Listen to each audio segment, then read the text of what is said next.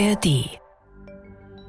Ich bin Mario Neumann und unterhalte mich in diesem Bremen 2 Podcast mit Gonca Efe Schahantürk. Sie war sofort dabei, als ich plötzlich mit dem eine Stunde Redenschild vor ihr stand auf einem Gehweg in der Bremer Neustadt. Wir haben uns ins Studio gesetzt und irgendwann war ich froh, dass ich ein Päckchen Taschentücher in meiner Umhängetasche hatte. Und zwar als es um den Moment geht, in dem sich Gonca mit ihrem Vater versöhnt hat, nachdem sie als junge Frau ausgezogen war und er nicht mehr mit ihr geredet hatte. Ich habe ihm mein Diplom geschenkt, eingerahmt und er hat mir einen Brief geschrieben und hatte diesen Brief in der Hand. Und dann haben wir beide geweint und haben uns umarmt. Ich habe mich dann zurückgezogen und habe ihn natürlich gelesen. War mir auch sehr wichtig zu wissen, welche Worte er für mich hatte. Die waren großzügig und voller Liebe. Und da war mir klar auch, dass er gelitten hat. Goncha hatte seinerzeit ihr Diplom in Soziologie und Wirtschaft gemacht, entwickelt und organisiert inzwischen Studiengänge an der Hochschule Bremen und singt sehr gerne, hat schon in vielen Chören mitgemacht.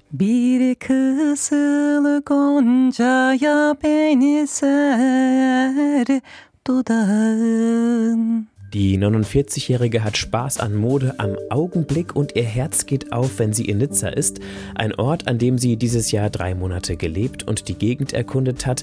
Als sogenanntes Gastarbeiterkind ist sie positiv geprägt vom Leben in unterschiedlichen Welten, auch wenn es bis heute immer wieder Alltagsrassismus gibt. Ich hoffe, dass meine Kinder auch an den Punkt kommen, dass sie das auch als Vorteil bewerten in ihrem Leben, zweisprachig erzogen worden zu sein, in zwei Kulturen, in zwei verschiedenen Religionen erzogen worden zu sein dass sie weltoffener macht und auch, wenn sie sich in der Welt herumbewegen, leichter bewegen lassen wird. Da bin ich mir ganz sicher. Aber in der Tat, natürlich mache ich mir Gedanken, wenn mein Sohn nach Hause kommt und sagt, er ist in den Club nicht reingelassen worden. Warum Goncha gerne mal auf Pilgerfahrt gehen will, welches ihr aktuelles Lieblingswort ist und in welchem Punkt sie ihrem Vater sehr ähnlich ist, das erzählt sie jetzt alles hier in der ARD Audiothek. Hallo, Goncha Efescher Handtürk. Hallo Mario. Getroffen haben wir uns in der Bremer Neustadt. Ich habe gesehen, wie du den Gehweg entlang gelaufen bist und du hattest einen goldenen langen Rock an. Und das hat mich so fasziniert. Ich habe dich nur so von hinten seitlich gesehen und dachte, hm, das ist jemand, mit dem möchte ich gerne mal sprechen. Wer so einen tollen Rock trägt, das ist natürlich jetzt ein bisschen grenzwertig, weil man darf natürlich den Menschen nicht aufs Aussehen reduzieren und schon gar nicht auf die Bekleidung. Aber ich fand, dieser Rock strahlte etwas aus. Ja. Und das hat mich neugierig gemacht. Und dann haben wir dich gefragt, ob ja. du Lust und Zeit hättest auf eine Stunde reden. Ich glaube, du kennst es nicht, ne, diesen Podcast? Nein, in der Tat, ich kenne dieses Format nicht und äh, habe es jetzt durch dich zum ersten Mal gehört. Ja. ja. Ich bin dann ausgestiegen mit meinem Schild und du hast dich dafür ziemlich schnell begeistern lassen. Und jetzt haben wir eben die Mikrofone aufgewärmt und dabei habe ich gelernt, dass dein Name eine Bedeutung hat. Richtig. Ich finde, wenn man die Bedeutung des Namens gehört hat, dann verbindet man mit dem Menschen noch etwas anderes. Und das bleibt dann auch in Erinnerung. Ja. Es gerät nicht in Vergessenheit, zumal mein Name vielleicht nicht sehr gängig ist in ja. dem Umfeld, in dem ich hier lebe. Aber mein Name ist Gonja und bedeutet Rosenknospe. Oh, schön. Mhm. Und Effe Şahantürk ist ja mit Bindestrich? Richtig. Das ist ein Doppelname. Effe ist mein Geburtsname, den habe ich von meinem Vater übernommen, geerbt. Und Şahantürk ist der Angeheiratete. Nachname. Und da ich auf meinen eigenen Nachnamen nicht verzichten wollte, weil er mir sehr lieb und wertvoll gewesen ist und ich bis dahin ihn ja mein Leben lang getragen habe und es nicht eingesehen habe, es aufzugeben, habe ich eine Namenskombination gewählt, die dann aber auch in vielen Lebenssituationen ein bisschen anstrengend ist oder sich als anstrengend erwiesen hat. Hast du ein Beispiel? Ja, also meine E-Mail-Adresse, ganz einfaches Beispiel. Buchstabier jetzt mal deine E-Mail-Adresse, hm. wenn du so eine Namenskombination hast. Ja. ja gut, sind halt ein paar mehr Buchstaben. Richtig. Und Effe Türk steht. Effe waren die Bergräuber, die damals es den Reichen genommen und den Armen gegeben haben. So Robin Hood-mäßig. Genau, so war ihre Mission, man nannte sie so. Und Shahan Türk hat einen arabischen Ursprung, also der Wortstamm kommt aus dem arabischen Schah, also der Erhabene. Und Türk, so wie du dir das sicher Atatürk. denken kannst. Ähm, Türk steht für der Türke. Ja. Atatürk heißt ja auch Atta, äh, Vater der Türken. Und Schah heißt der erhabene Türke. Mhm. Ja. Du bist türkischstämmig. Richtig, genau. Ich habe türkische Wurzeln. Ich bin in Bremen geboren. Ich bin Bremerin mit türkischen Wurzeln. Und hast du einen Pass oder zwei Pässe? Ich habe in der Tat zwei Pässe und ich finde das schön, weil ich dadurch meinen Wurzeln auch näher bleiben kann, diese Chance habe, ja. Darfst auch wählen zum Beispiel. Ne? Ich darf auch wählen, ja. Und du bist nicht nur du, du hast zwei Kids. Die sind 14 und 18, habe ich eben schon mal Mikrofone warm genau, machen gelernt. Genau, ich habe zwei Söhne, auf die ich sehr stolz bin und sehr liebe. Ich war überrascht, Gonja. Ich hätte nicht gedacht, dass du schon so große, also fast schon Erwachsene, einer ist ja schon erwachsen, große ja, Kinder hast. Ich hätte dich relativ jung geschätzt. Ja. Und jetzt fragst du dich, wie alt ich bin. Jetzt frage ich mich, ja, ich frage mich, wann du die Kinder bekommen hast. Vermutlich mit Anfang 20. Nein, mit Anfang 30. Okay, wow. Okay, gut. Du darfst mich gerne nach meinem Alter fragen, damit habe ich überhaupt kein Problem. Aber da musst du ja schon über 40 sein. Nee, Moment, nee, Anfang, doch. Du musst über 40 sein. Auf jeden Fall bin ich über 40. Wie alt bist du? Ich bin 49. Also das, das hätte ich nicht gedacht. Wie komme ich jetzt aus der Nummer raus? Warte. Alles gut. Das, das zeigt ja, mm, oh Mann, irgendwas macht ihr richtig. ja. Ich schaue das Leben mit positiven Augen an und erfreue mich so an vielen Dingen. Und ich glaube, es gibt viele Faktoren, die einen dadurch auch jung erhalten. Ja. Natürlich kommt auch Ernährung, Sport, all diese Dinge. Und gute Gene, auf jeden Fall. Oh, wow, ich habe gute Gene von meiner Mutter. auf die kann ich stolz sein. Schön. Ja. Okay, wie alt ist, ist deine Mutter? Sie ist über 70. Ja. Und unterwegs warst du zur Arbeit? Es war auch relativ früh noch am Tag. Dort ist ein Notebook unter dem Arm? Richtig, ja. Ich war auf dem Weg zur Hochschule, Hochschule Bremen. Dort arbeite ich am International Graduate Center und bin dort Programmkoordinatorin. Programmkoordinatorin für einen Masterstudiengang. Wir bieten verschiedene internationale Masterstudiengänge an an der Fakultät. Und Welche Fakultät ist es? Das ist die International Graduate Center so, ist eine Fakultät für sich. für sich. Richtig, genau. Mit Wirtschaftsschwerpunkt nehme ich an. Ja, wir bieten sieben Masterstudiengänge an, die international ausgerichtet sind und mit Schwerpunkt Wirtschaft, aber den Fokus, so Themenfokus dann noch weiter aufgefächert haben. Äh, für diverse verschiedene Themen auch genau. Und das heißt, wenn du das koordinieren musst, musst du immer gucken, dass genug Dozenten da sind, dass genug Studierende da sind? Alles, was von der Entwicklung, Akkreditierung, Lehrendenplanung, natürlich die Modulinhalte, das Curriculum zu erstellen, die entsprechenden Lehrenden für die Module zu finden, den wissenschaftlichen Ansprüchen, die ein Masterstudiengang hat, gerecht werden können. Wir versuchen das so stark wie möglich mit Praxisbezug zu gestalten. Das ist auch das, was uns ausmacht dass wir unsere Themen und die Lehre stark mit Praxisbezug den Studierenden nahebringen möchten, um sie für das Berufsleben besser aufstellen zu können. Eben typisch Hochschule, ne? Richtig, genau. Und unsere Studierenden kommen aus mehr als 60 Ländern an dieser Fakultät, an der ich tätig bin, am International Graduate Center, abgekürzt EGC viele Studierende aus sehr verschiedenen, unterschiedlichen Ländern, die bei uns dann alle in den Lehrräumen zusammenkommen und da entstehen wirklich ganz interessante Synergien. Teilweise sind es auch Studierende aus Ländern, die untereinander im Konflikt stehen. Aber das sind einfach so tolle junge Menschen, die so unglaublich weltoffen sind und auch voller Vorfreude, dass sie in Deutschland studieren und diese tolle Plattform bekommen und es entwickeln sich ganz, ganz tolle Dialoge und auch ihre Aktivitäten.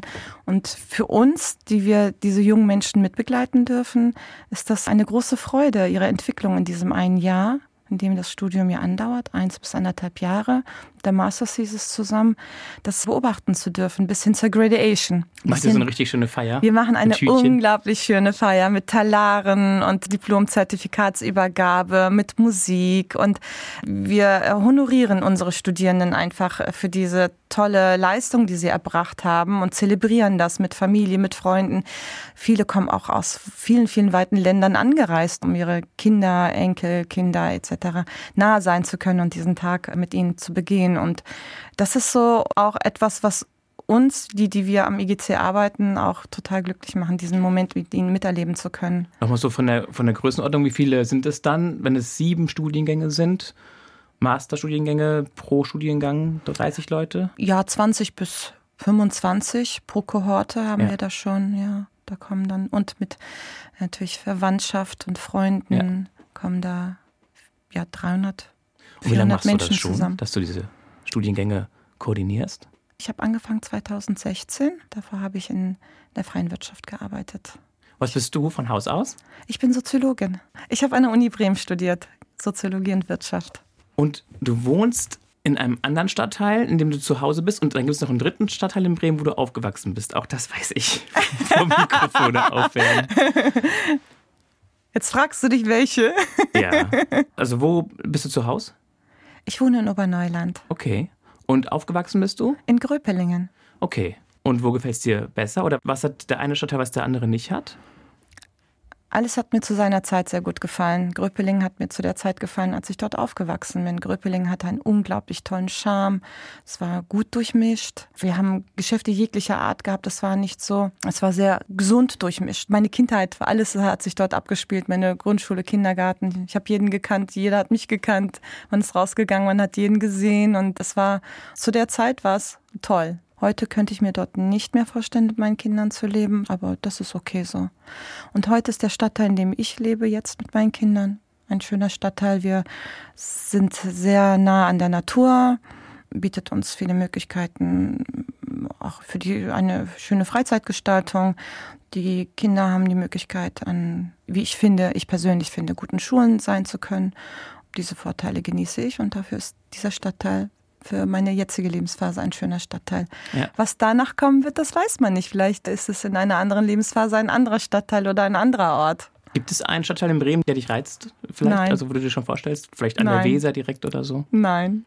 Ich glaube, die nächste Destination wäre gar nicht mehr Bremen. Sondern? ein ganz anderer Ort. In einem anderen Land, oder? Ja, richtig. Es wäre wahrscheinlich der Ort, an dem mein Herz aufgeht seit einiger Zeit. Und, oh, jetzt bin ich äh, gespannt. Ja. Wo geht An der Côte d'Azur. Okay. Ich liebe diesen Ort und da bin ich jetzt die letzten drei Jahre sehr, sehr häufig hingereist und ich habe dieses Jahr mir einen sehnlichsten großen Traum erfüllt und habe mir ein Sabbatikal genommen und habe drei Monate in Nizza gelebt. Ich dachte, jetzt kommt, ich habe mir eine Yacht gekauft. Nein. ich brauche keine Yacht, um glücklich zu sein. Ich habe mir eine Wohnung gemietet und das habe Leben drei genossen. Monate dort gelebt. Also ich nenne das Leben, weil ich habe einfach an dem Leben dort partizipiert und ähm, Wie sah der Alltag aus? Oh, unterschiedlich phasenweise. Ich habe an einem Sprachkurs teilgenommen. Ich habe viel Sport gemacht, was sich dort ja auch angeboten hat. Ich bin jeden Morgen joggen gegangen, an der Promenade entlang. Waren auch Glücksmomente. Meine Wohnung war nicht weit weg vom Strand.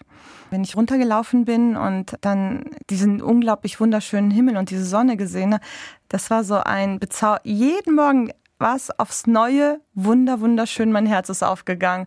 Und dann bin ich da die Promenade bis zum Hafen runter und wieder hochgelaufen. Und dann bin ich in mein Café gegangen, mein Lieblingscafé, wo ich für ein Euro den leckersten Kaffee von Nizza trinken durfte. mit allen anderen Einheimischen. Mittlerweile kannte ich dann auch am Ende alle, die dort mit mir zusammen diesen 1 Euro Kaffee genossen haben, alles Einheimische, die dann ihre Zeitung gelesen haben und einfach sehr weich und schön in den Tag reingekommen sind. Dann habe ich die Umgebung erkundet. Ich habe Freunde dort und mittlerweile, dadurch, dass ich häufiger da schon war, habe ich auch sehr, sehr tolle Bekanntschaften machen dürfen und tolle Freunde gewonnen. Und wir sind viele Schluchten, Wanderschluchten abgefahren, haben uns die Natur im Hinterland angeguckt und sind einfach so in die Natur hineingewandert, in die Berge und bin den Wanderweg in Es gelaufen und einfach ja, meinem Herzen gefolgt. Ich habe mir nicht so viele Pläne gemacht. Eigentlich habe ich gedacht, ich werde dort vielleicht einer Tätigkeit nachgehen, einer tagtäglichen, aber ich habe erkannt für mich, dieses Gefühl von Freiheit so ganz unbedarft in den Tag hineinstarten zu dürfen, das ist ja eine Ausnahmephase im Leben. Und warum genieße ich das nicht einfach, wenn mir diese Möglichkeit geschenkt wird? Und schmeißt einfach mal alles Leistungsdenken über Bord. Ja, mein erster Gedanke war, oh, ich werde irgendwie irgendwo arbeiten oder ich werde mir irgendwas suchen oder vielleicht in einer Hilfsorganisation. Das war auch mein Plan, das hat sich aber nicht ergeben. Hatte auch sicher seinen Grund, dass es sich nicht ergeben hat. Und dann habe ich für mich erkannt, wow, ich nutze jetzt diese Zeit, um zu gucken, was mir der Tag am Ende bringt bringt. Und das war jeden Tag, weil du mich gefragt hast, wie sah ja. dein Tag aus? Die Tage sahen jedes Mal unterschiedlich aus. Ja. Kein Tag glich dem anderen. Einmal war mein Plan, nach Beaulieu-sur-Mer zu fahren. Ich bin in den Zug gestiegen bin aber versehentlich in den Schnellzug gestiegen. und dadurch, dass ich auch mich gerne mit Menschen unterhalte oder irgendwie es sich immer ergibt, dass ich mit Menschen in Kontakt komme oder in Kommunikation gerate, saß ich dann mit einem Pärchen aus Schweden und wir waren dann in einem tiefen, entspannenden Gespräch und plötzlich meinte er zu mir, oh, wir sind jetzt in Monaco, wir müssen aussteigen. Und ich dachte, wie Monaco? Ich wollte doch in Bolius hier mehr aussteigen. Das war viele, viele Haltestellen vorher. Zum einen, ich habe es nicht gemerkt, dass diese Zeit einfach vorangegangen ist und mhm. ich habe nicht gemerkt, dass der Zug gar nicht angehalten hat, da wo er hätte anhalten soll. So, und dann ist dieses Pärchen ausgestiegen und dann hatte ich die Alternative, entweder auch dort auszusteigen oder zu schauen, wo der Zug eigentlich hinfährt. Und dann fragte ich das junge Pärchen hinter mir und die haben gesagt, ja, nach Sanremo, nach Italien. Ah, habe ich gedacht, okay, dann ist das der heutige Plan. Das Schicksal hat für mich entschieden. Es soll heute Italien sein. Und dann bin ich an dem Tag in Italien gelandet. War nicht mein Plan, war aber unglaublich schön. Cool. Worüber habt ihr diskutiert? Was habt ihr gesprochen? Weißt du es noch? Auch ein bisschen Politik. Ja, magst ja. du sagen? Ach nein, dieses, ich glaube, das ist nicht so wesentlich. Okay. Ja. Aber gibt es, weil du auch vorhin schon sagtest, dass da auch Menschen im Kurs zusammensitzen, deren Länder vielleicht im Konflikt miteinander stehen. Ja. Gibt es da Sachen, die dich, die dich beschäftigen, die dich umtreiben, die dir Sorge machen, wo du Bedenken hast, wo du Sachen vielleicht auch nicht richtig oder nicht gut findest oder anders machen würdest? Was eben politische Zusammenhänge betrifft? Wenn ich in der Politik wäre, ich glaube, jeder hätte etwas, was er sie anders machen wollen würde. Die Frage ist natürlich, ob es durchführbar ist und ob die Menschen, die heute die Entscheidung treffen, mit welcher Ideologie sind sie damals rangegangen und wo sind sie heute gelandet. Ich glaube, das ist auch so ein Prozess. Ich will darauf hinaus, was dich wirklich umtreibt, was dich, was dich beschäftigt wo mm. du vielleicht auch eine klare Meinung zu hast, die du sagen möchtest oder sagen kannst? Ja, natürlich. Ich habe selber einen Migrationshintergrund. Da gibt es auf jeden Fall Themen, die mich beschäftigen, zumal ich auch Mutter von zwei Kindern bin, die hier aufwachsen in dritter, vierter Generation mittlerweile. Zum einen erkenne ich den Unterschied der Lebensweise meiner Eltern, die damals als Arbeitsmigranten, Gastarbeiter wie man sie damals nannte, nach Deutschland oder ja speziell nach Bremen gekommen sind. Und die Lebensumstände, die ich jetzt habe und die Lebensumstände, die meine Kinder haben werden. Und selbstverständlich, ich sehe ja diesen Prozess, ich habe ja diesen Prozess viel näher durchlebt, als meine Kinder dies tun. Ich bin, ich und meine Geschwister sind die Kinder von ähm, Gastarbeitern, die mit du machst, einer. Du machst immer so süß Gänsefüßchen mit, ja, deinen, mit deinen Fingern. ich will das nur erzählen, für die, die es nicht sehen können. Ja. ja. Dieses Wort ist schwierig, ne? Es ist schwierig für mich, richtig. Mhm. Weil das zum einen auch etwas Negatives implementiert, zum anderen aber meine Eltern sind ja nicht Gäste gewesen, obwohl sie sich als Gäste gesehen haben. Und darauf wollte ich eigentlich zurück. Ihr Ansinnen oder ihre Ambition war ja nicht sich hier niederzulassen und dementsprechend haben sie ja auch ihr Lebensumstand geschaffen und das wurde uns auch so suggeriert. Dass es irgendwann zurückgeht. Richtig, genau. Damit hatte ich zwar keine Probleme, aber das ist ein Gefühl, das ich meinen Kindern ja gar nicht mitgebe. Ja. Bevor wir da gleich weiter noch ein bisschen tiefer einsteigen, Gonja, haben wir hier die kleinen Fragen des Lebens. Du darfst diese Dose aufmachen, Zettelchen auswählen und dann nacheinander aufhalten, laut vorlesen und beantworten. Können Sie gut tanzen? Auf jeden Fall kann ich gut tanzen. Ich habe orientalisches Blut in mir. wir wachsen damit auf. Wir haben es einfach im Blut. Ja, auf jeden Fall. Ich liebe zu tanzen. Das ist auch eine der Freudemomente in meinem Leben, wenn ich tanzen kann. Wie oft ziehst du los? Einmal im Monat. Nein, ich ziehe nicht los, um zu tanzen. Ich nutze die Möglichkeiten, wenn es sich ergibt. Also ja, äh, auf irgendwelchen Festen. Richtig, genau, Geburtstagsveranstaltungen, ja. Partys. Ja. Auf was können Sie gut verzichten? Fleisch, Alkohol, Zigaretten, teure Urlaube. Ehrlich gesagt auf alles. Ja. Ja. Ich esse gerne Fleisch. Ich trinke auch gerne Alkohol dazu. Aber ich könnte auch in der Tat darauf verzichten.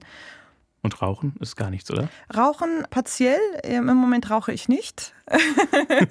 ich bin eher so, wenn ich unterwegs bin dann und einfach mal Lust habe, eine zu rauchen, dann bin so eine Lustraucherin.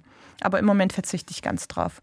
Und teure Urlaube, Urlaube würde ich nicht verzichten wollen, aber teure Urlaube kann ich verzichten, weil ein Urlaub muss nicht teuer sein, um schön zu sein. Es, ja. Man kann unglaublich tolle Urlaube mit wenig Geld realisieren. Also ziehst du doch los. Wenn du sagst, du, wenn du rauchen dann, wenn du unterwegs bist? Ja, aber was heißt für dich losziehen? ausgehen. Also aus dem Disco-Alter bin ich raus. ja, aber das, so wirkst du halt nicht, ne? Aber du bist aus dem Alter raus, das stimmt, das stimmt. Obwohl jetzt im Sommer, da habe ich natürlich die Möglichkeit wahrgenommen, da gab es ja tolle Beachclubs, wo dann tolle Musik aufgelegt worden ist. Das habe ich natürlich dann gerne mit Freunden mitgenommen Ja. und habe die Gelegenheit genutzt, dann zu tanzen. Ja. Vielen Dank. Du hast es ja vorhin schon gesagt, du hast beide Staatsbürgerschaften, du bist Deutsch-Türkin. Richtig. Und da ist es ja auch politisch nicht immer ganz einfach, ne? Das Verhältnis zwischen der Türkei und Deutschland. Einseitige Berichterstattung ärgert mich. Zu sehr kontra Erdogan. Weder pro oder contra, aber in der Tat in Deutschland äh, sehr contra. Es hat immer alles eine Historie. Und Dinge entwickeln sich nicht einfach so. Und es ist schwierig auch, kulturelle Befindlichkeiten nachzuvollziehen. Zumal Deutschland und die Türkei. Türkei ist sehr europaorientiert und auch sehr europäisch im Vergleich zu vielen anderen Ländern. Aber In Bremen gibt es ja durchaus beides. Es gibt Menschen, die die Politik von Erdogan befürworten und es gibt Menschen mit türkischem Hintergrund oder, oder kurdischem Hintergrund, die das sehr kritisch sehen. richtig. Neutral dazwischen? Also ich sag dir eins, ich lebe nicht in der Türkei. Ich arbeite nicht dort. Ich erlebe nicht die Lebensumstände. Ich gehe dort nicht ins Krankenhaus. Ich zahle dort keine Steuern. Meine Eltern, ich gebe dir das als Beispiel, meine Eltern leben mittlerweile die meiste Zeit im Jahr in Ankara, dort, wo meine Eltern stammen und herkommen. Wenn ich mit meinen Eltern rede und mein Vater mir seine Sichtweise nahe bringt, was er auch sehr überzeugt machen kann. er ist sehr eloquent. Dann kann ich das nachvollziehen. Er ist dort dem ganzen Geschehen nahe. Ich allerdings lebe hier in Bremen. Ich habe andere Themen, die mich hier umtreiben oder die mich beschäftigen. Ich glaube, das ist nicht so pauschal und leicht zu bewerten und zu erklären. Ich glaube, um sich eine wirkliche, ehrliche Meinung darüber bilden zu können, was dem Land gut tut, muss man in diesem Land auch leben. Und deswegen, ich persönlich befürworte es nicht. Du hast mich eben gefragt, ob ich wählen gehe. äh, Oder nein, du hast mich gefragt, ob ich wählen könnte. Ja, ich könnte wählen, aber ich gehe nicht wählen, weil ich es nicht recht finde, dass ich mir das Recht rausholen darf, für ein Land mitzuentscheiden, in dem ich überhaupt nicht lebe ja. Und das Ergebnis mit zu gestalten oder mit zu beeinflussen. Das wäre für mich nicht fair den Menschen gegenüber, den Staatsbürgern, die in diesem Land wirklich selber leben, arbeiten und Klar, für sich selber eigentlich entscheiden können. Ja. Was sind das für Dinge, die dich umtreiben? Und welche Dinge sind es, die dir für dein Leben hier in Deutschland aktuell Sorgen bereiten? Als Deutsch-Türkin, Ja. Wo du Probleme siehst? wer sagt denn, dass ich welche habe? Gibt es irgendwas, was dich umtreibt, was, wo du sagst, das, das ist eine Herausforderung, die ich sehe, auch gesellschaftlicher Art, die ich wahrnehme, ne, aus meiner Perspektive? Dinge, die, so wie sie laufen, aus meiner Sicht nicht so richtig rund laufen.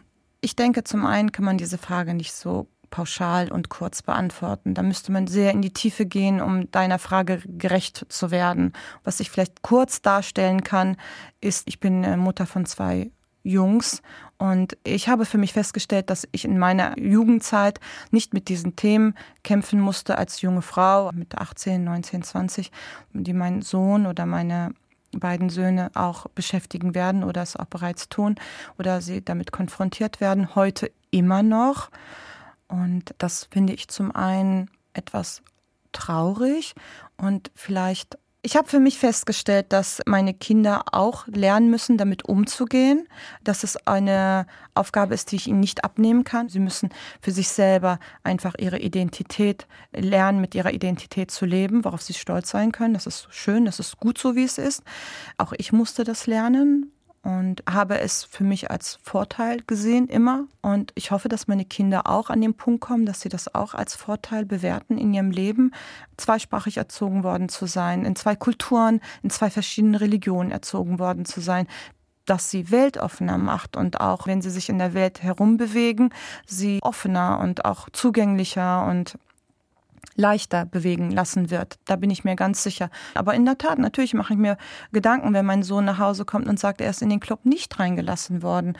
Und wir reden nicht von vor 20 Jahren, sondern wir reden von 2023. Und das finde ich schade, dass Ja. das heute noch leider ab und an passiert. Dankeschön. Bitteschön. Das reicht dann jetzt, glaube ich, auch. Ne? Also wir müssten, also Ich Ja, ich möchte gar nicht auf diese Das habe ich verstanden. Du willst gar nicht auf Politik. Weil ich weiß das habe ich schon ich gemerkt. möchte nicht darauf reduziert werden. Um Gottes Willen, ich reduziere dich nicht. Keine Bange, keine ja, Bange. weil du bist sofort darauf eingegangen, weißt du. ja, Und ich finde, ein Mensch hat viel mehr zu bieten. ja, auf jeden Fall. Das wissen wir schon. Ja. Nizza ist da. Man sieht dich im Zug sitzen und diskutieren.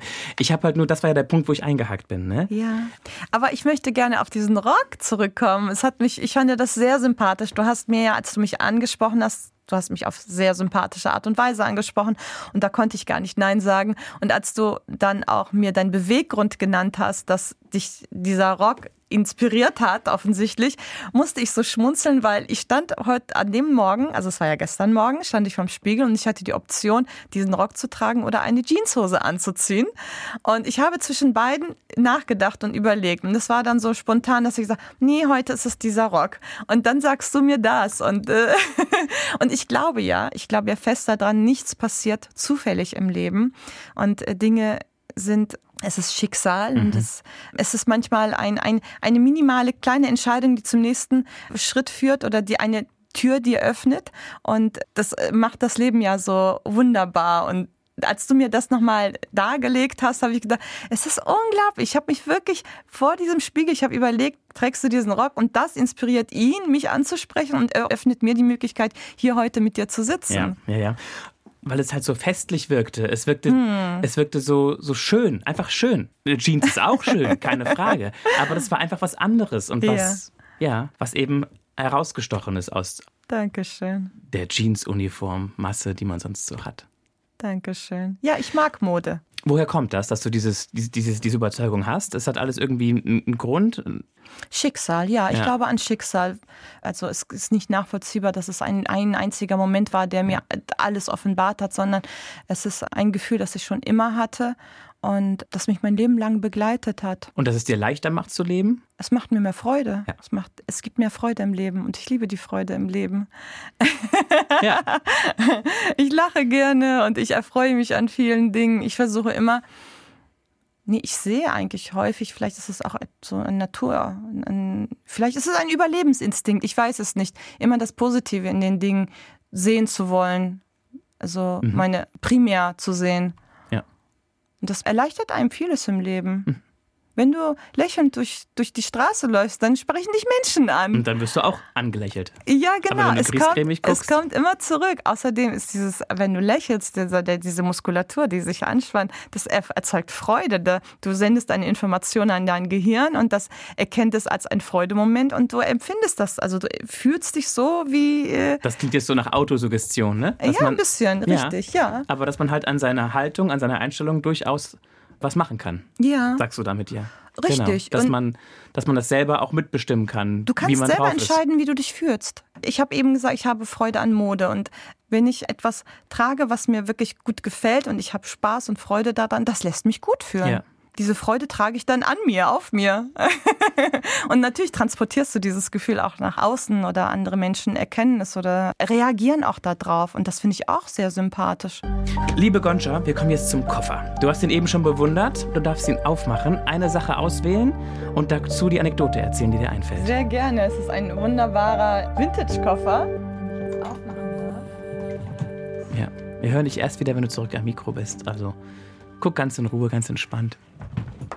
Es gab vieles, was mich in dem Koffer angesprochen hat, aber ich habe jetzt nach dieser Karte gegriffen. Die Weltkarte. Die Weltkarte, genau. Ein Klassiker. Ja, jetzt wirst du mich fragen, warum.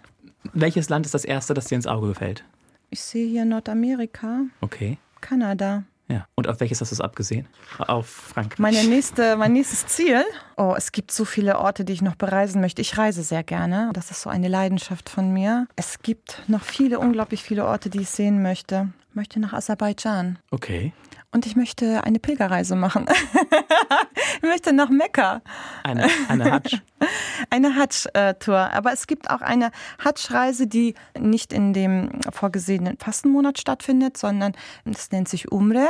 Und Umre ist eine unverbindliche Pilgerreise, die dich nicht daran bindet, danach nach den fünf Säulen des Islams zu leben, sondern du kannst danach noch weiterhin deine eigene Lebensform weiter ausleben, die du möchtest. Und es ist wie so ein Warm-up für die richtige Hatsch-Reise. Und dieses Warm-up würde ich gerne machen, weil ich das so für mich als spirituelle Reise sehen würde. Und dieses, ich war in Israel, ich war in Jerusalem und ich finde, solche Orte haben einen Spirit, das ist so unglaublich und das fühlst du einfach. Und das, deswegen würde ich gerne auch nach Mekka und ja. Den Spirit dieses Ortes gerne für mich erfüllen. Und wie lange willst du dann laufen? Mehrere Man Wochen? läuft ja nicht hin. Nee, ne? Man fliegt ja dahin. Aber Pilger, ja Pilgern klingt diese, für mich so, dass man auch geht. Ja, es ist nicht diese. Nicht dieser Jakobsweg. Nicht wie dieser Jakobsweg, genau. Man fliegt dorthin und dann gibt es Touren und es gibt so verschiedene Punkte, die man abfahren muss. Aber es ist jetzt nicht, dass du tagelang läufst, sondern es geht primär darum, dass du betest und an bestimmten spirituellen Orten dann ja, betest und bestimmte Gesten, bestimmte Dinge ausführen muss, die zu einer Hatsch, zu einer Pilgerreise gehören. Wie lange ist man unterwegs? Also diese Umrah fängt bei einer Woche an. Die meisten machen es zwei Wochen. Ab fünf Tagen ist es offiziell, kann man es als Umrah bezeichnen. Ja. Und dann kannst du das irgendwo auch eintragen lassen. Gehst du in eine Moschee? oh, in der Tat. Ich war, puh, ich, ich war lange nicht mehr in der Moschee. Nein. Aber ich muss nicht in die Moschee, um. Aber du gehörst irgendwo dazu, wo du das dann quasi registriert bekommst. Ich bin Muslimin. Stempel drauf oder so. Nein, ich bin Muslimin. Ich muss aber nicht in die Moschee gehen, um mich Gott nahe zu fühlen oder um zu beten. Das kann ich an jedem anderen Ort auch machen. Weil du meintest, ne? Ab fünf Tage zählt es offiziell als Umrah. Genau. Ob du das dann irgendwo auch dann protokollieren lässt und irgendwo. Das ist eine gute Frage. Das, das weiß ich nicht, ob man ein Zertifikat bekommt, wie so eine Teilnahmebescheinigung. aber du brauchst das nicht, um es irgendwo einzureichen. Du kannst es einfach dann zu Hause verwahren und gut ist. Ich glaube nicht, dass man dafür eine Bescheinigung braucht. Du machst es doch für dich selber, für deine Seele. Ja, aber wenn es erst ab fünf Tage zählt, das meinte ich. Dann, Wer bewertet das? So, das war. Ne? Genau, ab fünf Tagen kannst du es offiziell als Umwehr bezeichnen. Und ja, davor ist es einfach nur ein Urlaub oder eine Reise. Ein Ausflug. Verlängertes Wochenende. ja, ja, spannend. Und gibt es neben dem Muttersein und neben dem Arbeiten und neben der Leidenschaft für Mode und für Tanz noch irgendwie ein Hobby, was wir noch hören sollten, wissen dürfen? Oh ja, ich singe in einem Chor. Seitdem ich 18 bin, singe ich in oder habe ich in vielen verschiedenen türkischen Chören gesungen mit verschiedenen musikalischen Richtungen. Einige Zeit war es Volksmusik, dann war es traditionelle Kunstmusik. Jetzt im Moment bin ich in einem Chor eingestiegen, West East Chor nennt sich dieser Chor, trifft sich im Westend in Walle. Deswegen kenne ich diesen Stadtteil auch. und dort singen wir so querbeet Balkanmusik, türkische Musik, türkische Volksmusik, Kunstmusik. Einmal die Woche? Einmal die Woche, genau. Und unser Chorlehrer kommt aus Izmir einmal im Monat reingeflogen nach Bremen, um uns auch Gesangsunterricht zu geben und uns musikalisch zu begleiten und die Chorproben durchzuführen. Und darüber hinaus treffen wir uns dann als Chor selber. Und wo seid ihr dann zu hören? Wir werden ein Konzert haben im Januar im Westend selber. Mhm. Ja da proben wir jetzt drauf hin. Eine kleine Tournee ist da nicht vorgesehen. Ja, schauen wir mal. Kommt, kommt darauf an, ja, wie wir uns machen, glaube ich. Wie viel seid ihr? Es ist ein überschaubarer Chor. Also die anderen Chöre, an denen ich bisher war, waren größer, war eine größere Beteiligung. Dieser Chor im Moment, wenn ich das jetzt so abschätze, so 15 Choristen. Und auch gemischt? Gemischt, richtig. Ihr braucht auch Bässe. Ja, ich finde, Musik verbindet Menschen aus sehr verschiedenen ja, verschiedene Charakteren oder Persönlichkeiten. Menschen, mit denen ich so nie zusammenkommen würde, sind im Chor meine engsten Freunde für die Stunden, weil man zusammen einer Leidenschaft nachgeht und zusammen in den zwei, drei Stunden einfach große Freude an etwas empfindet. Wenn wir eine verrücktere Sendung wären, würde ich dich jetzt fragen, ob du was ansingen magst. Aber ich weiß nicht, ob wir so verrückt sind. Hast du gerade ein Lieblingslied? Hast du, ja. hast du, hast du einen Ohrwurm? Leg los. Uh. Was hören? Lass mich kurz überlegen. Bir kızıl goncaya benzer dudağın Açılan tek gülüsüne sen bu bağın und so weiter. Ja. Klingt ein bisschen, klingt ein bisschen melancholisch. Ja. Aber sehr emotional, sehr gefühlvoll. Ja, das ist ein altes türkisches traditionelles Lied. Und es äh, besingt die schönen Lippen der Frau, in die er sich verliebt hat und sagt, deine Lippen sind so rot wie eine rote Rose. Mhm. Es ist sehr poetisch. leidenschaftlich und wie in vielen Liedern immer eine unerreichte und unauslebbare Liebe. Eine unerfüllte Sehnsucht. mhm. Concha, darf ich dich fragen, ob es irgendwelche harten, schwierigen, schlimmen Momente in deinem Leben gab, über die du reden kannst oder magst? Und wie du da rausgekommen bist oder das überwunden hast? Ja, ich denke, jeder Mensch hat äh, in der Lebensphase Dinge, die einen, wie hast du das eben genannt? Bedrücken. Bedrücken. Sorgen bereiten mitgenommen haben. Ich denke, als ich eine junge Frau war und versucht habe, meine eigene Persönlichkeit und Identität zu entwickeln und auch auszuleben, gab es viele Momente, die schwierig gewesen sind weil ich ja auch aus einem sehr muslimisch geprägten Haushalt komme und meine Eltern in einer ganz anderen Kultur aufgewachsen sind und es ihnen auch einfach schwer fiel zu verstehen, warum ich dieser Kultur nicht mich nahe fühle oder das nicht so in der Form ausleben möchte, wie sie es kannten. Und da gab es häufig Disput zwischen meinem, speziell zwischen meinem Vater und mir, bis ich dann entschieden habe, von zu Hause auszuziehen. Meine Intention und seine Befürchtungen, warum ich ausziehen möchte, waren sehr unterschiedlich. Er konnte mich nicht verstehen, ich konnte ihn nicht verstehen.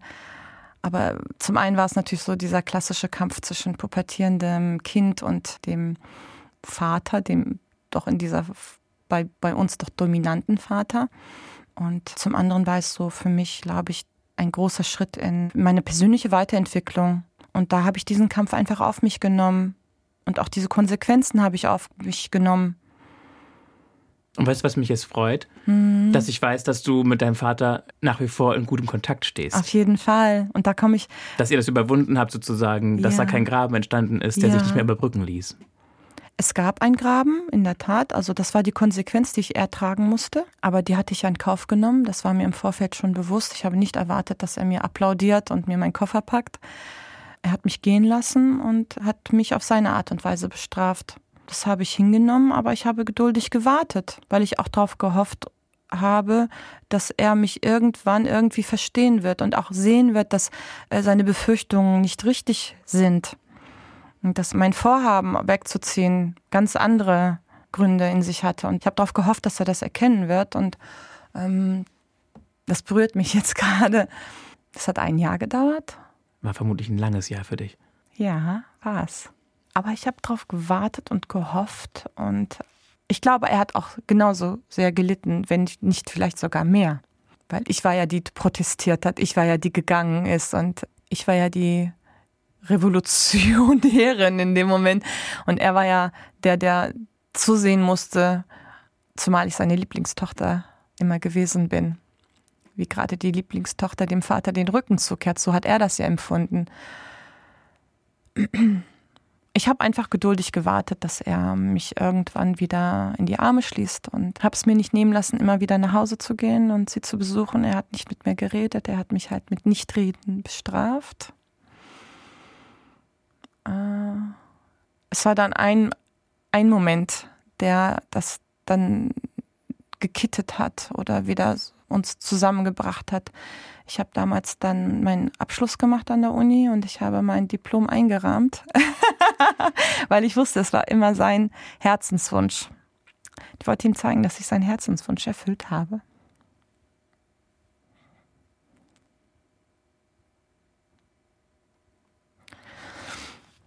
Haben wir ein Taschentuch? Bitteschön. Ach, danke dir. Gerne.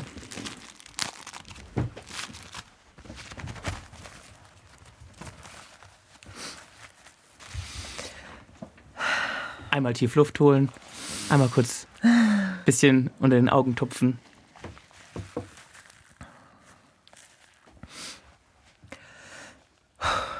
Ja, es war Zuckerfest und wir haben ja zwei große Feste im Islam. Einmal das Opferfest und einmal das Zuckerfest. Und ich habe das Zuckerfest zum Anlass genommen, bin zu ihm gegangen und habe ihm diesen Rahmen überreicht und habe seine Hand geküsst, so wie es sich gehört in, in der türkischen Tradition. Und das hat ihn sehr berührt und was mich sehr berührt hat, er hat auch darauf gewartet, offensichtlich. Ich habe ihm mein Diplom geschenkt, eingerahmt und er hat mir einen Brief geschrieben und hatte diesen Brief in der Hand. Und dann haben wir beide geweint und haben uns umarmt. Hast du ihn dann gleich gelesen oder später erst? Ich habe mich dann zurückgezogen und habe ihn natürlich gelesen. War mir auch sehr wichtig zu wissen, welche Worte er für mich hatte. Die waren großzügig und voller Liebe. Und da war mir klar auch, dass er gelitten hat. Und dann war auf jeden Fall eine Brücke gebaut über den Graben. Über diesen Graben, ja. ja. Er ist vermutlich nicht mit einem Schlag zusammengeklappt wieder, aber. Wir waren uns wieder nah. Ja. Er hat mir wieder zugehört. Er hat mich, er war wieder für mich da. Wir haben geredet. Das war schon das Allerschönste. Ja. Danke, dass du das mit uns geteilt hast. Gerne. ich bin jetzt auf die Frage gekommen nach dieser Melodie. Das hat sie in mir ausgelöst. Mhm. Ne? So. Das wollte ich dir nur kurz erklären. Wie, Ja.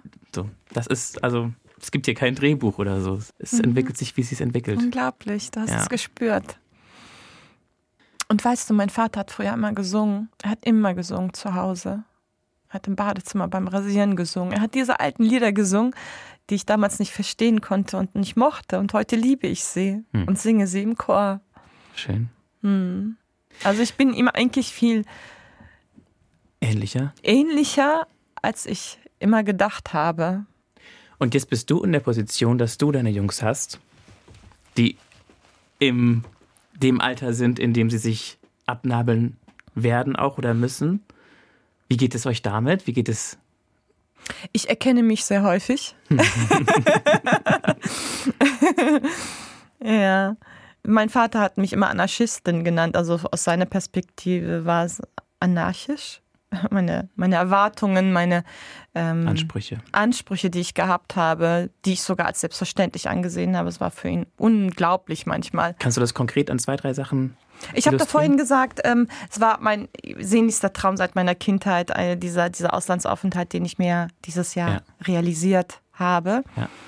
Ich wollte schon, seit ich sehr, sehr jung war, für eine Zeit immer ins Ausland gehen. Das war für meinen Vater unmöglich, undenkbar, undenkbar. Und für mich war das so unglaublich normal, weil alle in meinem Umfeld, alle meine Freundinnen haben einen Auslandsaufenthalt auf verschiedene, also sei es Au pair oder Work ähm, and Travel oder?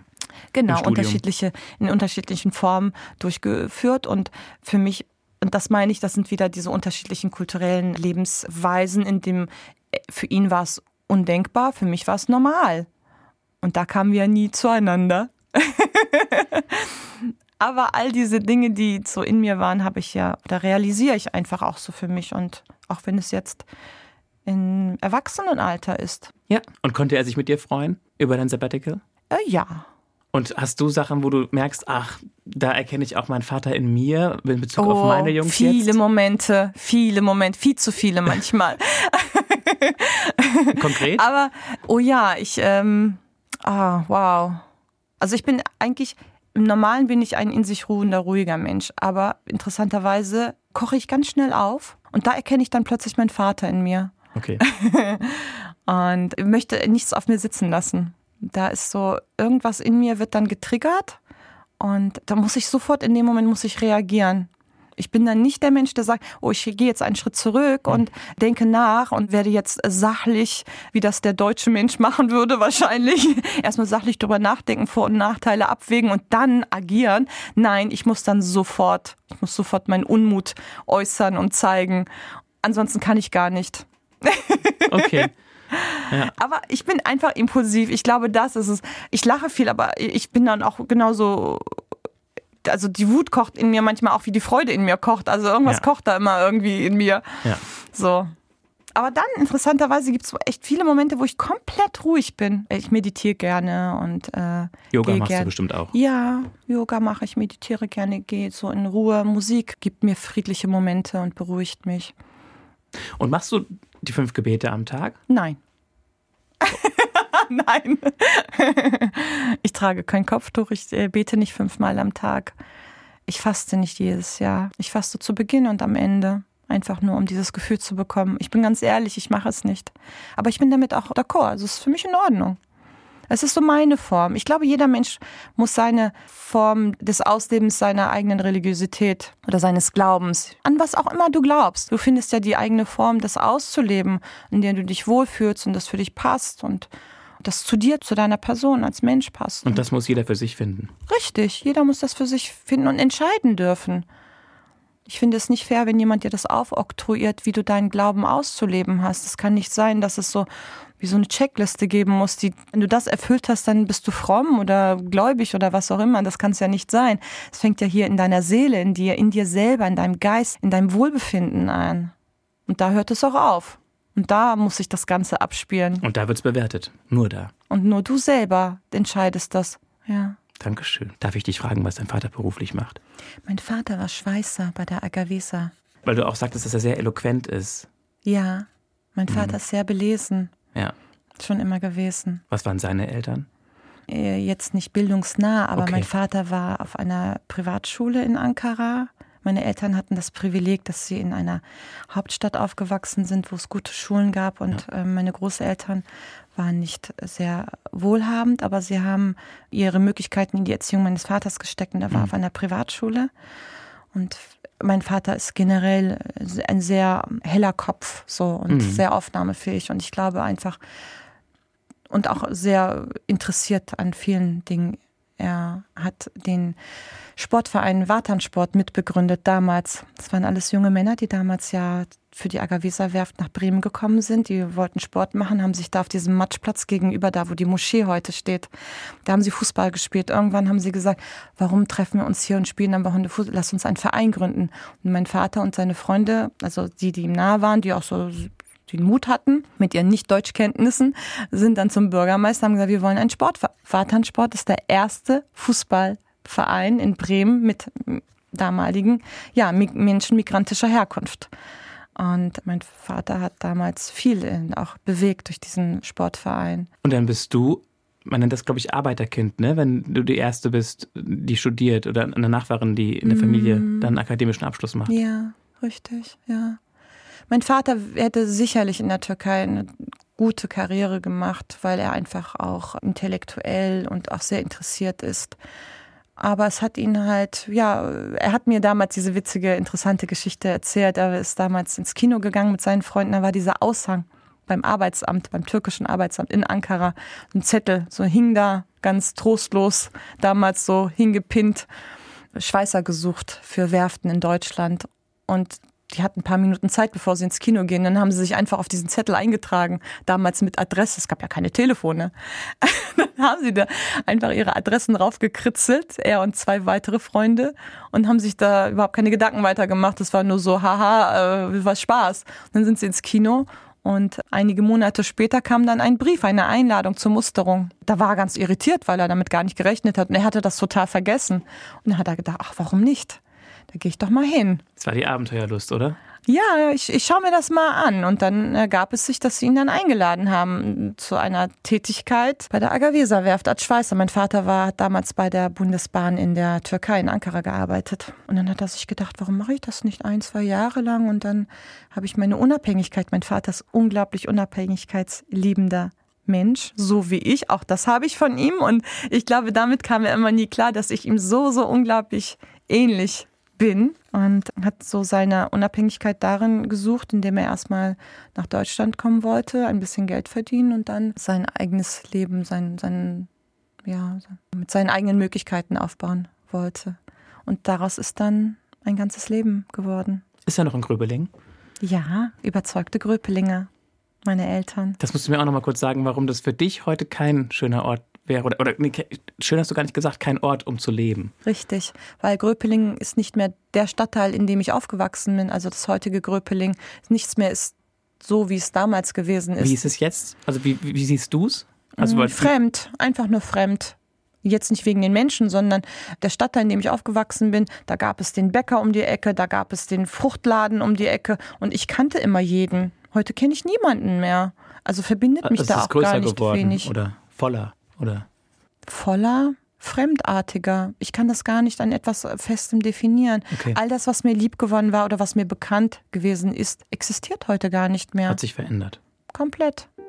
Ja. Gut, gut. So, wir sind leider schon bei den großen Fragen des Lebens. Oh, wow. Eins oder zwei? Drei Drei.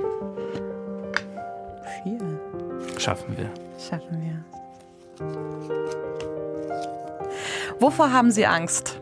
Diese Frage, interessanterweise, habe ich schon einmal gezogen, und zwar als ich in Nizza in einem Sprachkurs war. Und da sollten wir Fragen ziehen und dann auf Französisch, weil welcher Sprachkurs, auf Französisch beantworten. Und dann musste ich wirklich lange drüber nachdenken, wovor ich Angst habe, weil ich Spinnen habe. waren es nicht. Genau, oder äh, Fallen, Stürzen, äh, keine Ahnung, oder Ratte oder Hund. Nein, es gibt, ich habe für mich festgestellt, es gibt kaum etwas, wovor ich wirklich, wirklich, wirklich Angst habe. Und das Einzige, was mir einfiel, was mich dann wirklich berühren würde, also was mir ernsthaft Angst bereiten würde, ist, und das war auch meine Antwort in dem Französischkurs, deswegen wiederhole ich das hier, wenn ich Auto fahre und meine Kinder im Auto sitzen und ich einen Unfall verursache und meinen Kindern etwas passiert, das wäre etwas, was ich mir nie, nie, nie verzeihen könnte. Das wäre meine größte Angst. Danke. Bitte. Die nächste. Was bereuen Sie? Uh, Kann ich dir ganz klar beantworten. Ich bereue gar nichts. sehr schön. Das ist gut, weil wir sind auch schon ziemlich weit voran mit der Zeit. Es Aber gibt das, vieles, was nicht gut gelaufen ist. ja, Es gibt vieles, was gut gelaufen ist. Aber vieles, was nicht gut gelaufen ist, hat mich dahin gebracht, wo ich heute bin. Und von daher bereue ich überhaupt nichts. Ich bereue gar nichts. Vielleicht sollten wir mehr machen, dass uns, was wir eventuell bereuen, denken zu bereuen. noch verrückter sein, meinst du? Ja, genau, noch mehr wagen. Aber es Noch klingt mehr. Auch, es, du klingst auch ein bisschen trotzig, finde ich, wenn du das sagst. Ich bereue gar nichts. Ja, Die nächste. wenn du das raushörst, dann ist das so. Wenn Ihr Chef morgen sagt, Sie sind gefeuert, was ist Ihre erste Reaktion? Es wird ja einen Grund haben. Ich habe dir ja gesagt, nichts passiert plötzlich oder von alleine. Es wird ja sicher eine Historie haben. Vermutlich, wenn er mich nicht feuern würde, würde ich gehen. Also hat er wohl den ersten Schritt gemacht. Und dann würde ich das mit Demut hinnehmen. Und du würdest sagen, Nizza, ich komme. Ach, das kann ich auch so machen. Dankeschön, Gonja. Du, du bist jemand, der einfach super, super toll erzählt und Sprache ist deine Welt. Das beeindruckt mich. Hast du ein Lieblingswort? Oh ja, ich habe mein Lieblingswort dieses Jahres. Ichigo Ichie. Das ist japanisch und heißt One Time, One Meeting. Und wenn ich dir das jetzt erläutere, Gerne. dann würde das bedeuten, jeder Moment im Leben ist passiert nur einmalig in der Konstellation, in der es passiert. Ein einziges Mal. Du kannst noch so sehr versuchen, diesen Moment, der so unglaublich schön war, zu rekonstruieren mit dem Menschen, mit dem Umstand, mit an dem Tag, an dem Ort, mit demselben Essen. Du wirst nie, nie wirst du diesen einen Moment wieder erschaffen können, der zu dem Zeitpunkt passiert ist. Und dieses Wort berührt mich so sehr, weil es hat viel mit Achtsamkeit und Wertschätzung zu tun. Das ist etwas, was mich so in meinem Leben begleitet. Achtsamkeit, Wertschätzung Auch in allen Bereichen. in allen Ob Bereichen. das Job ist oder Familie oder Freizeit, ne? Ja, das im ist Generellen, das ist meine, meine Lebensform, die mich auch gut fühlen lässt, weil ich einfach vieles wertschätze und bewusst, also ich finde, es ist so wesentlich, bewusst das zu wertschätzen und auch dankbar zu sein. Dankbarkeit, auch wenn etwas mal nicht gut läuft, auch dafür dankbar zu sein. Weil danach gibt es so viele Momente, die sind einfach wunderschön. Und was ich auch sehr, sehr wesentlich finde, ist, ein Glücksmoment in dem Moment erkennen zu können. Und das ist auch so ein, weißt du, das ist so, da musst du erstmal hinkommen, dass du nicht zeitverzögert erkennst, dass dieser Moment so schön war oder Jahre später dich daran erinnerst und denkst, verdammt, das war so schön und ich habe es nicht erkannt und ich habe es nicht geschätzt. Glücklich ist der, der diesen Glücksmoment in dem Moment, in der Sekunde erkennen kann und Dankbarkeit dafür empfinden kann. Und dann denke ich, bist du dem Glück so, so nahe schon, ziemlich nah. Dass es fast, fast nicht noch besser geht. Ja. Wenn du so einen Strich ziehst, Concha, wie bringst du es auf den Punkt? Wie würdest du es zusammenfassen, so in eine Box gepackt? Was ist die Geschichte deines Lebens? Die Geschichte meines Lebens. Das Leben einer Rose. La vie en rose. Hm. So vielfältig. Mein Leben ist so vielfältig und bunt. Und ich weiß auch, dass mir vieles geschenkt worden ist. Dafür bin ich dankbar. Und ich weiß auch aber, dass ich mir vieles selber erarbeitet habe. Auch dafür bin ich dankbar, dass ich diese Kraft hatte. Und deswegen sage ich, ich bereue gar nichts, weil das auch wiederum mir so viele neue Toren und Türe und Momente geschenkt hat. Und ist, ich finde, es ist auch die Geschichte einer abenteuerlustigen, sehr präsenten, sehr wachen Person, die rausgeht, die Welt erkundet, Menschen begegnet, mit ihnen Gemeinschaft hat in dem Augenblick. Das fällt mir noch so ein. Dankeschön. Ja. Ich danke dir, dass du dir Zeit genommen hast für eine Stunde Reden. Ich finde, wer jetzt weiterhören will, sollte sich die Folge anklicken, warum diese Gastarbeitertochter nicht gern Koffer packt. Das ist der Titel. Das ist die Geschichte von Carmen Castro, wie der Name schon vermuten lässt, eine spanischstämmige Person. Denn die große Parallele zur Goncha ist, dass sie auch ganz viel Weisheit gefunden hat für sich. Einfach anklicken hier in der ARD Audiothek. Ich bin Mario Neumann. Wir hören uns.